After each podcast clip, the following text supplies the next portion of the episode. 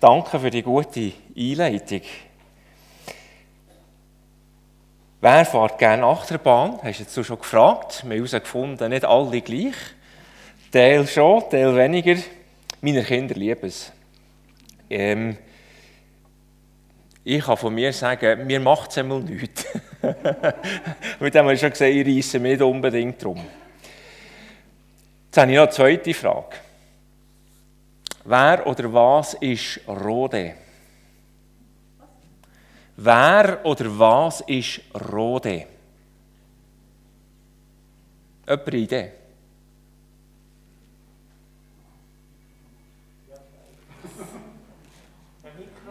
Hervorragend. Auf das habe ich gehofft. Also ich wäre jetzt von den Technikern und den Musikern enttäuscht gewesen, wenn sie hätten gesagt, keine Ahnung. Rode ist eine Mikrofonmarke, aber es geht mir nicht um das Rode, sondern um die Rode.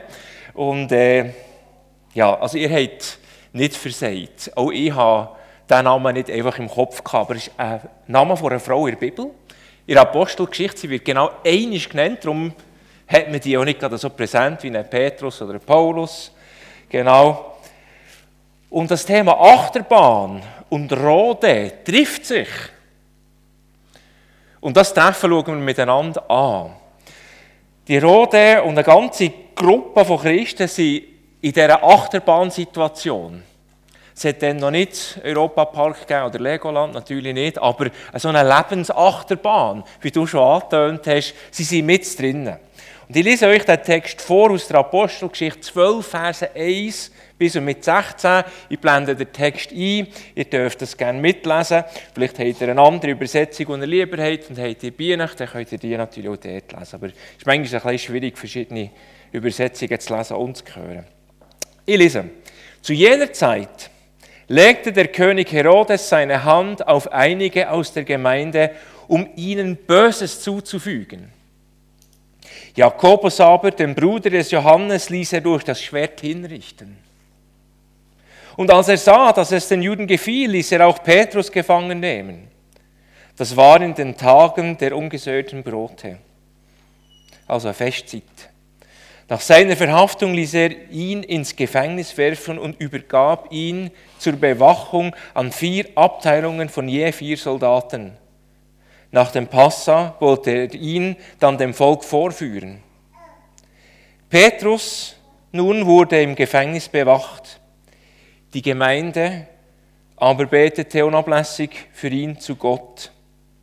In der Nacht, bevor Herodes ihn vorführen wollte, schlief Petrus zwischen zwei Soldaten, an die er mit zwei Ketten gefesselt war, während Posten vor der Tür des Gefängnisses bewachten. Und siehe da, ein Engel des Herrn trat zu ihm und Lichte strahlte im Verlies. Er stieß Petrus in die Seite, weckte ihn und sprach, Steh, eilends auf. Da fielen ihm die Ketten von den Händen. Der Engel sagte zu ihm, Gürte dich und binde deine Sandalen. Er tat es. Und er sagte zu ihm, leg dir den Mantel um und folge mir. Und er ging hinaus und folgte ihm. Er wusste jedoch nicht, dass es Wirklichkeit war, was durch den Engel geschah. Er meinte eine Vision zu haben. Sie gingen nun an der ersten und zweiten Wache vorbei und kamen an das eiserne Tor, das in die Stadt führte. Es öffnete sich ihnen von selbst und sie traten hinaus und gingen eine Straße weit. Kurz danach schied der Engel von ihm. Da kam, jetzt vorwärts, ja, doch. Da kam Petrus zu sich und sagte, nun weiß ich wahrhaftig, dass der Herr seine Engel gesandt und mich der Hand des Herodes entrissen hat und all dem, was das Volk der Juden erhofft hatte. Als er sich darüber klar geworden war, ging er zum Haus der Maria, der Mutter des Johannes mit dem Beinamen Markus, wo nicht wenige versammelt waren und beteten. Als er am Außentor anklopfte, kam eine Magd namens Rode um zu öffnen. Sie erkannte die Stimme des Petrus, doch vor Freude machte sie das Tor nicht auf, sondern lief hinein und berichtete, Petrus steht vor dem Tor. Da sagten sie zu ihr, du bist nicht bei Sinnen. Doch sie bestand darauf, es sei so. Da sagten sie, es ist sein Engel. Petrus aber klopfte immer noch. Als sie öffneten und ihn sahen, staunten sie. Würden wir auch. Zwei Männer machen besondere Erfahrungen mit Gott. Welche zwei Männer?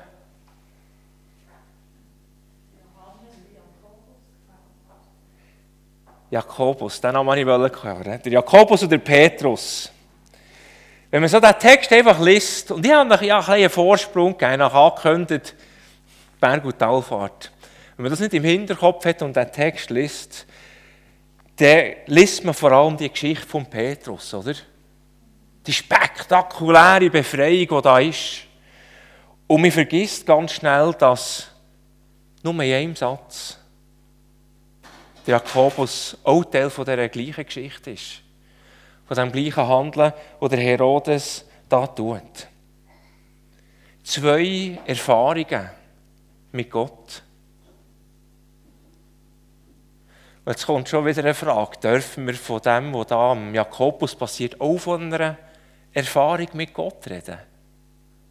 Also beim Petrus ist es ja klar, da geschieht das Wunder. Aber was ist denn mit dem Jakobus? Ich habe mir so mal überlegt, wenn wir müssten so ein Bericht schreiben wie im Online, das ihr alle lesen, da hat es auch aus dem Leben der Gemeinde drin und so. Und jetzt erleben wir so eine Geschichte hier. Was würden wir dort schreiben? Würden wir einfach mal das Spektakuläre bringen? Oder würden wir vor allem das Schwierige bringen? ist noch gar nicht so einfach, besonders wenn es ein ermutigender Bericht soll sein, der so richtig motiviert, oder? Und jawohl, wir wollen vorwärts gehen. Auch der Schreiber hier von Apostelgeschichte ist von dieser Herausforderung gestanden. Und er hat sich überlegen, was schreibe ich jetzt auf von all dem, was da passiert. Auch er hat beide Erlebnisse vor sich gehabt und auch er konnte einfach die eine oder die andere Geschichte wählen. Manchmal ist es so eine Typenfrage. Die einen sehen vor allem das Schwere, die anderen sehen vor allem das Tolle. Das steuert manchmal schon noch ein bisschen mit. He? Mich berührt es, dass bei ihm beide Geschichten Platz haben.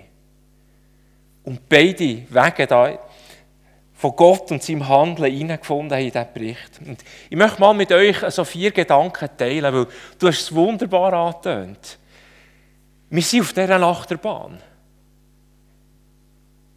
Die haben wir uns nicht so ausgesucht, dort, wo sie durchgeht. Und wir können nicht einfach aussteigen. Wir sind drauf. Aber ich glaube, es gibt Sachen, die in dieser Geschichte, hier, in diesem Abschnitt, wirklich hilfreich sind auf dieser Fahrt.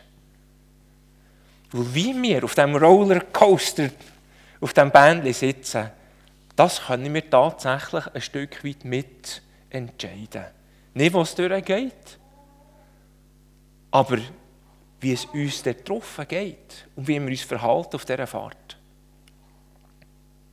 Der erste Gedanke.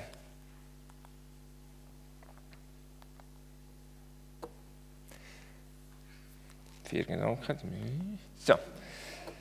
Die erste Gemeinde steht ehrlich zu dem schrecklichen Erlebnis von Jakobus. Finde ich mal ganz wichtig. Auch wenn es noch mal kurz erwähnt wird, aber es wird erwähnt. Ich kann mir vorstellen, dass die Gemeinde mega erschüttert war. Das hudelt, wenn einer von den, von den ganz zentralen Figuren, von den Leitern, von den Vorbildern, hingerichtet wird. Das ist einer den zwölf Aposteln. Notabene einer von diesen drei, der ganz nah, besonders nah bei Jesus war. Wir hören von Petrus, von Johannes und von Jakobus.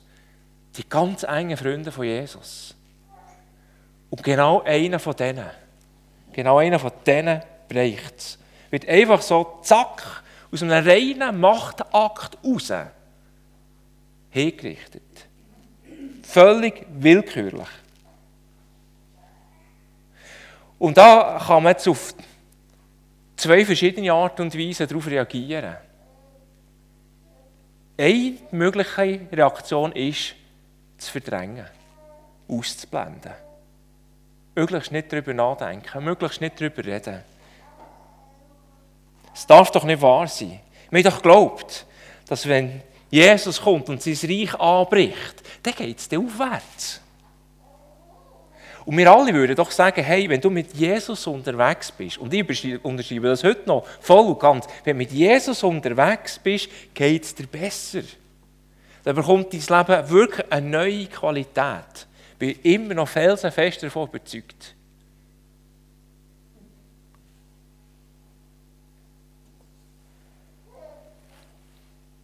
Wir haben doch gemeint,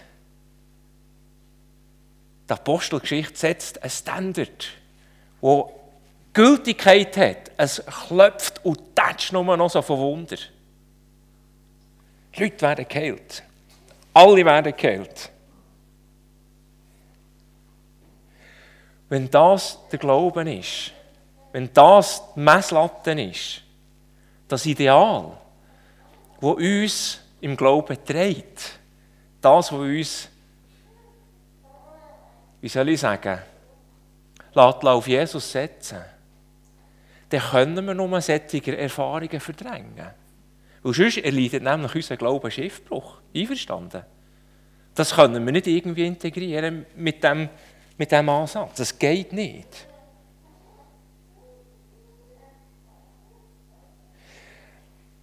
Vielleicht kennt ihr das auch, so wenn Zeugnisse kommen und erzählt werden. Da kommt mir manchmal so vor, als hätten wir so ein Skript drin. So, so unbewusst. Und gleich, es, es, es hat sich ein bisschen etabliert, dann muss bei uns in Interlaken. Wir haben ein Problem. Wir Gott bettet, dass er eingreift. Er tut ein Wunder oder er verändert die Situation. Und dann ist das Problem gelöst. Und von dem können wir Zeugnis ablegen. Der Text hier lädt Zeugnis ab von einer Situation, die nicht so gegangen ist. Sie bezeugt eine Situation, wo kein Wunder passiert ist, sondern ein ganz schwieriges Leiden. Und die erlauben mir aufgrund von diesem Text und diesem Zeugnis euch zu fragen, haben diese Zeugnis bei euch auch Platz? Weil ich glaube, sie müssen Platz haben. Wenn sie Bibelplatz haben, dann müssen sie auch bei unserer Gemeinde Platz haben. Nicht, dass wir das Leiden zelebrieren, aber es ist eine Realität. Und manchmal muss man darüber reden, manchmal muss man können Anteil geben Und man muss als Gemeinde können beten, auch wenn es einfach schlechter geht. Wir haben eine Frau bei unserer Gemeinde, die eine Rückenkrankheit hat, ein Rückenleiden. Und es geht einfach nur immer schlechter. Und das ist seit fünf Jahren so. Und jetzt wäre wieder ein Eingriff dran gewesen. Und jetzt hat ihr ein Arzt, eine Diskushernie, der Rückenspezialist.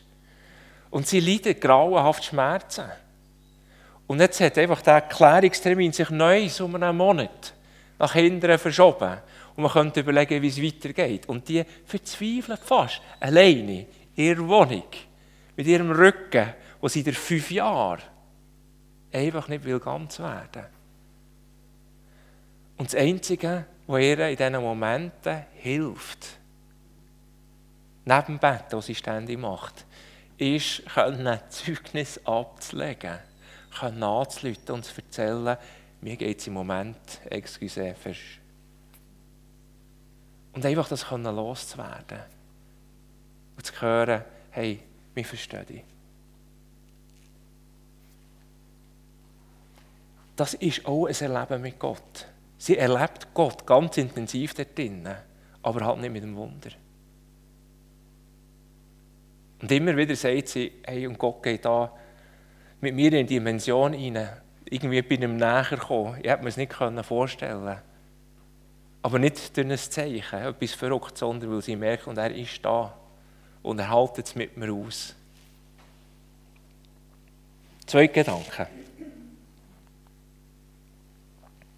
Gemeinde, das finde ich ganz ein wichtiger Gedanke, Gemeinde erleidet nicht der Versuchung, Eine Erklärung dafür zu finden, warum Jakobus nicht ist gerettet wurde. Ist euch das aufgefallen beim Text? Wir bekommen keine Erklärung, warum das der eine und der andere nicht.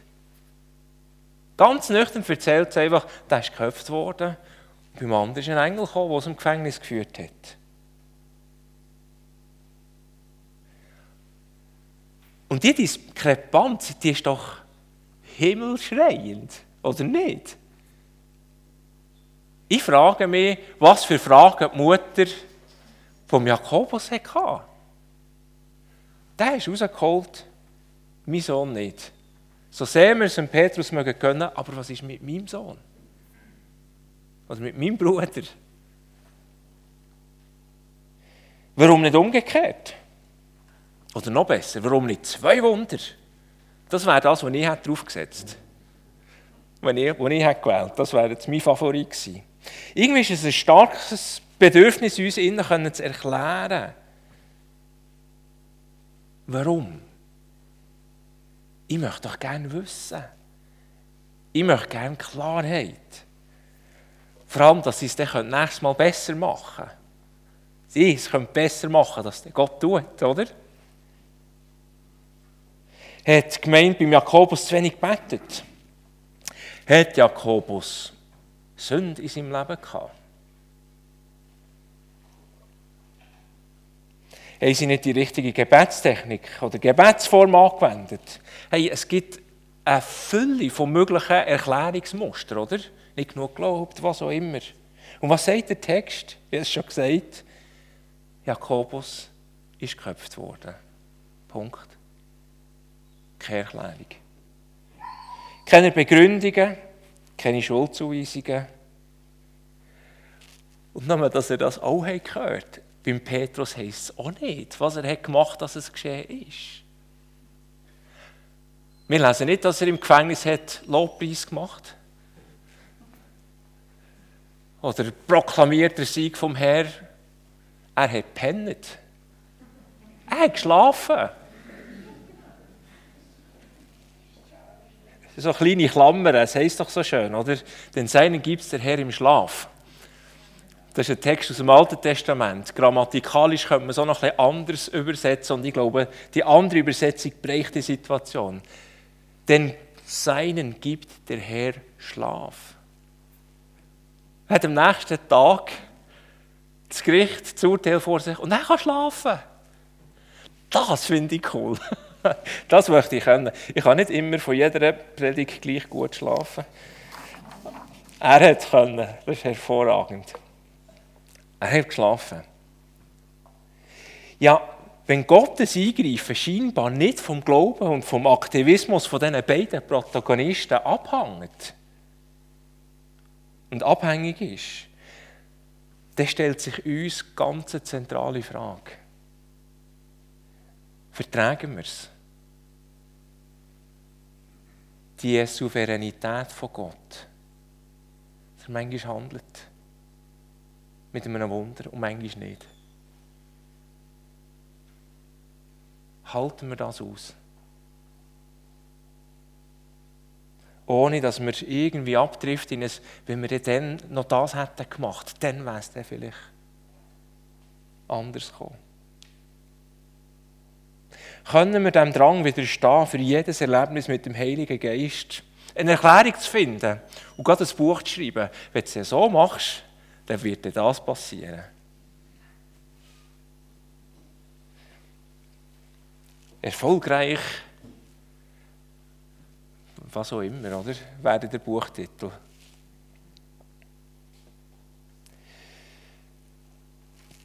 Der Autor von dieser Apostelgeschichte hat es unterlassen.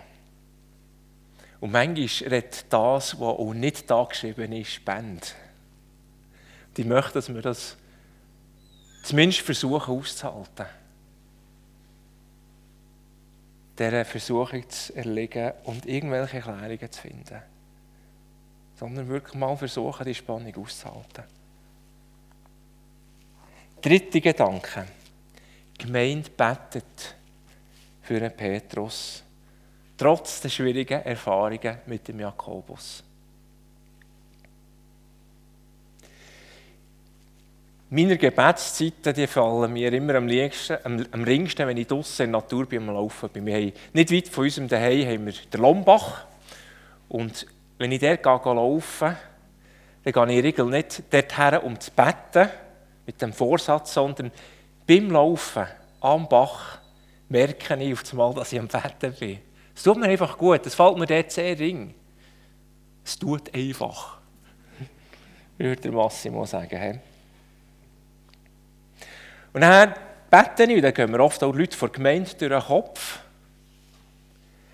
Und dann kommt mir zum Beispiel, nochmal als Beispiel, die Frau, die ich vorhin vorher erzählt habe. Und wir schon so lange am Betten sind. Und es wird immer schlechter. Und meine Erfahrung ist in diesen Momenten, das ist so ein richtiger Gebetskiller. Da kommen auch so Gedanken, hey, wenn du schon ihr nicht hast, wo so eine schwierige Situation ist, wie kann ich denn für für einen Fritzli beten, auf der Suche ist nach einem neuen Job oder einfach eine Blinddarmoperation vor sich hat. Das sind so Momente, wo meine Gedanken mich echt blockieren. Oder auch wenn wir eingeladen werden als, als Gemeindeleitung, Kranke zu salben, oder? Jedes Mal, wenn ich, wenn ich für die Leute will beten will, kommen wir als erstes die Leute in Sinn, die nicht gesund wurden. Das ist noch so perfid. Das tut nicht wirklich den Glauben wecken. Oder ihm voller Zuversicht. Und wir werden auf einmal auch vorsichtig mit beten. Ich merke in diesen Momenten, oh, ich wünschte, ich könnte auch so leidenschaftlich herstellen Herr, du siehst und du wirst und dann gehen wir die Leute in den Kopf und dann bete ich, Herr, und du siehst, wie er oder sie leiden. Bitte rühr sie an. Und das ist das, was sie hier gemacht haben. Überzeugt, die haben auch für Jakobus betet. Und es ist nicht gut gekommen. Und jetzt ist die Situation mit dem Petrus und sie beten. Wahrscheinlich nicht sehr glaubensvoll und enthusiastisch. Ich meine, da, der Petrus, das lesen wir dort raus, dass der Petrus an der Tür ist und klopft und tut wie verrückt, oder? Und sie lassen einfach draussen stehen. Wahrscheinlich ist es ein Spion, vielleicht ist es ein Engel, Zähl, oder, der noch da ist und geschwind vorbeikommt, bevor sie in den Himmel aufsteigt. Die glauben zuerst gar nicht, dass der da wirklich ist, aber es ist nicht. Aber sie haben. Wo, und das ist meine dritte Frage an euch, wo haben wir Erfahrungen gemacht, die uns blockieren, dass wir nicht mehr beten können? Hoffnungsvoll. Ich habe so Momente in meinem Leben. Und der Moment kommt, wo ich mich entscheiden muss, wenn ich gefragt werde, Tom, würdest du uns sagen, würdest du für uns beten? Und ich muss entscheiden, dass ich eben trotzdem beten will. Ich habe keine Garantie. Aber ich will damit rechnen, dass Gott immer wieder kann und auch tut. Und auch das ist eine Realität. Auch das ist eine Realität. Ich wünschte mir mehr. Aber er tut. Und an dem will ich festhalten. Die Frage ist nicht, wie glaubensvoll oder wie enthusiastisch dass wir beten können. Die Frage ist, dass wir beten. Ein Wert ist mir in den letzten zwei Jahren ganz wichtig geworden. Und das ist sehr ein unspektakuläres Wort, das ist das Wort Treue. Wir sollen treu sein, ob wir jetzt Erfolg haben oder nicht. Weil der Erfolg liegt nicht in unserer Hand. Es ist nicht unser Auftrag, erfolgreich zu sein. Unser Job ist, treu zu sein. Für mich ist ein erfolgreicher Christ ein treuer Christ. Und nicht der, der eine riesige Gemeinde aus dem Boden stampfen kann. Ob das auch geschieht, liegt schlichtweg nicht in unserer Hand. Wir wollen treu sein. Wo hast du so Erfahrungen gemacht? Und lass dich herausfordern, trotzdem treu zu sein.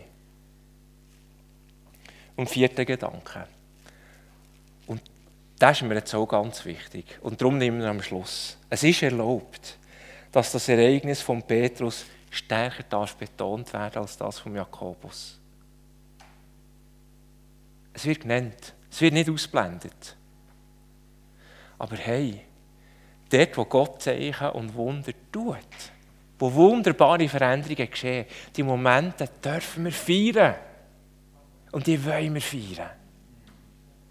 Das heisst nicht, dass, nur weil der Jakobus in einem Satz gebracht wird und der Petrus in 16 Versen seine Geschichte, gut, gibt es auch mehr darüber zu erzählen, aber äh, dass jetzt die Geschichte von Petrus 16 Mal wichtiger ist, überhaupt nicht. Aber das Wundersame, das Wunderbare, das darf gefeiert werden. Die Apostelgeschichte ist mit allen Auf und Ab, und glaubt mir, das ist nicht die einzige Talfahrt und Talsohle, die sie durchschreiten. Da kann man noch ein paar. Und gleich ist die Apostelgeschichte mega ermutigend. Es gibt kaum ein Buch in der Bibel, neben den Evangelien, das ich so ermutigend finde, wie die Apostelgeschichte. Hey, was Gott da hat da. Und das dürfen wir in die Mitte stellen. Wir haben es nicht nötig, Enttäuschungen zu verbergen. Weil wir glauben an einen guten Gott. Der auch dort drinnen, in diesen Talsäulen mit uns ist. Aber wir glauben an einen Gott, der kann und tut handeln. Und die Gemeinde, die hat das gemacht. Der Autor hat es gemacht. Er beschreibt Gottes Wirken, er feiert es, stellt sich in die Mitte und staunt, weil er selber vielleicht nicht ganz kann einordnen kann, warum das, das alles so geschieht, wie es geschehen ist. Warum Gott den unvollkommenen Menschen so unfassbare, unglaubliche Geschichten lässt zukommen. Und auch das ist meine Frage. Haben wir uns dafür das Gute zu feiern. Und das ist nicht immer einfach. Wenn ihr so ein paar ganz schwierige Geschichten habt und jemand erlebt etwas Gutes mit Gott, der wird sich zweimal oder sie werden sich zweimal überlegen, gar nicht für und erzählen das. Die müssen sich doch noch viel schlechter fühlen. Sind nach so Überlegungen auch schon gekommen?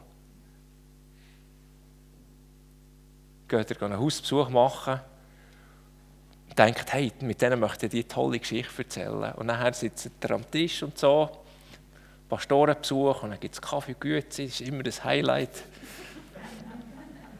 Kleine Klammer, das Grindelwald, das ist wirklich schlecht. Dort tun sie ein Gläschen Schnaps aufstellen. Das erste Mal, ich habe so nicht mit dem gerechnet sind wir, bin ich hergefahren, ich bin mit dem Auto gegangen, weil mit dem ÖV, das ist so verzettelt dort oben, oder, da, da kommt man nie her. beim ersten Mal, und dann denkt er, keine Ahnung, oder? Er hat eins genommen, und dann beim zweiten kommt wieder ein zweites. Beim dritten musste ich es rausstellen und mal eine Runde warten, bis ich mich wieder besser gefühlt habe. So einen Monat darauf habe ich mir nicht dafür gesagt, du nicht schon morgen. ich nehme lieber einen Kaffee. Genau. Item. Hausbesuch, man ist dort, oder, und denkt, hey, denen möchte ich ermutigende Erfahrung erzählen, oder? Und dann sitzt jemand an dem Tisch und erzählt, oh, uns geht es im Moment gar nicht gut. Jetzt ist eben äh, nicht krank geworden und die Diagnose, das sieht aus, als ob das nicht gut kommt. In diesem Moment komme ich auch nicht hinterführen mit meiner tollen Geschichte, oder? Hey, lasst uns dafür haben, in schwierigen Zeiten gleich das Gute in den Raum zu stellen. Und wenn wir es eben nicht deuten, wenn wir nicht eine Erklärung haben, warum das jetzt so gut gekommen ist, dann mag es das auch nebeneinander haben. Und dann kann es auch für die, die in schwierigen Situationen sind, eine echte Ermutigung sein. Weil es erinnert uns daran, Gott kann. Gott kann. Und nicht, weil es bei dir jetzt nicht geschieht, hast du versagt. Nein, es weist darauf hin, Gott kann. Und an das müssen wir immer wieder erinnert werden. Meine vier Gedanken. Ich möchte euch die vier Fragen neu stellen. und nach einem kurzen Moment Zeit geben und dann ich da wieder ähm, euch zu überlegen, ob, ob, ob eine von diesen vier Fragen vielleicht dir angeht. Wo neige ich dazu, lieber schwierige Ereignisse auszublenden? Weil ich sie nicht als Teil von dieser Geschichte mit Gott kann annehmen kann. Als Teil von meiner Geschichte mit Gott kann annehmen. Wo habe ich eine Tendenz, müssen zu erklären, warum Gott gewirkt, respektive nicht gewirkt hat.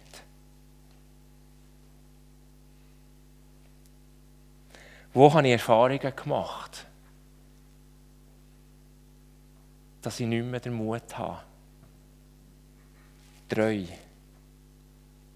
zu beten.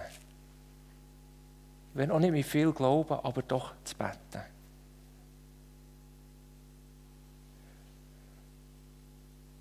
Und traue mich, trotz Schwierigem, das Gute von Gott zu erzählen und in die Mitte zu stellen. Wenn euch eine von diesen Fragen anspricht, erzählt sie Gott. Sagt ihm es. Und ich bin überzeugt, er wird irgendeiner Art und Weise antworten.